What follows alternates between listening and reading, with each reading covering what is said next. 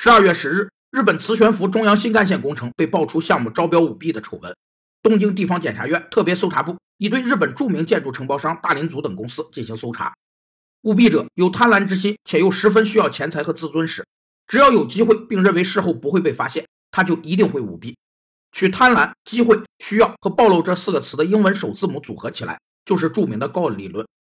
首先，贪婪因子泛指道德水平低下。舞弊者通常有不良的道德意识，或不良价值判断占据上风，或个体已为违背道德规范找到了合理借口。其次，机会因子与舞弊者掌握一定的权利有关，使其得不到应有的监督和制约。第三，需要因子也被称为动机因子，不良的行为动机容易在外界刺激下产生不正当行为。第四，暴露因子包括舞弊行为被发现和披露的可能性，以及对舞弊者的惩罚性质和程度。据称。该工程总投资为九万亿日元，预计二零二七年投产。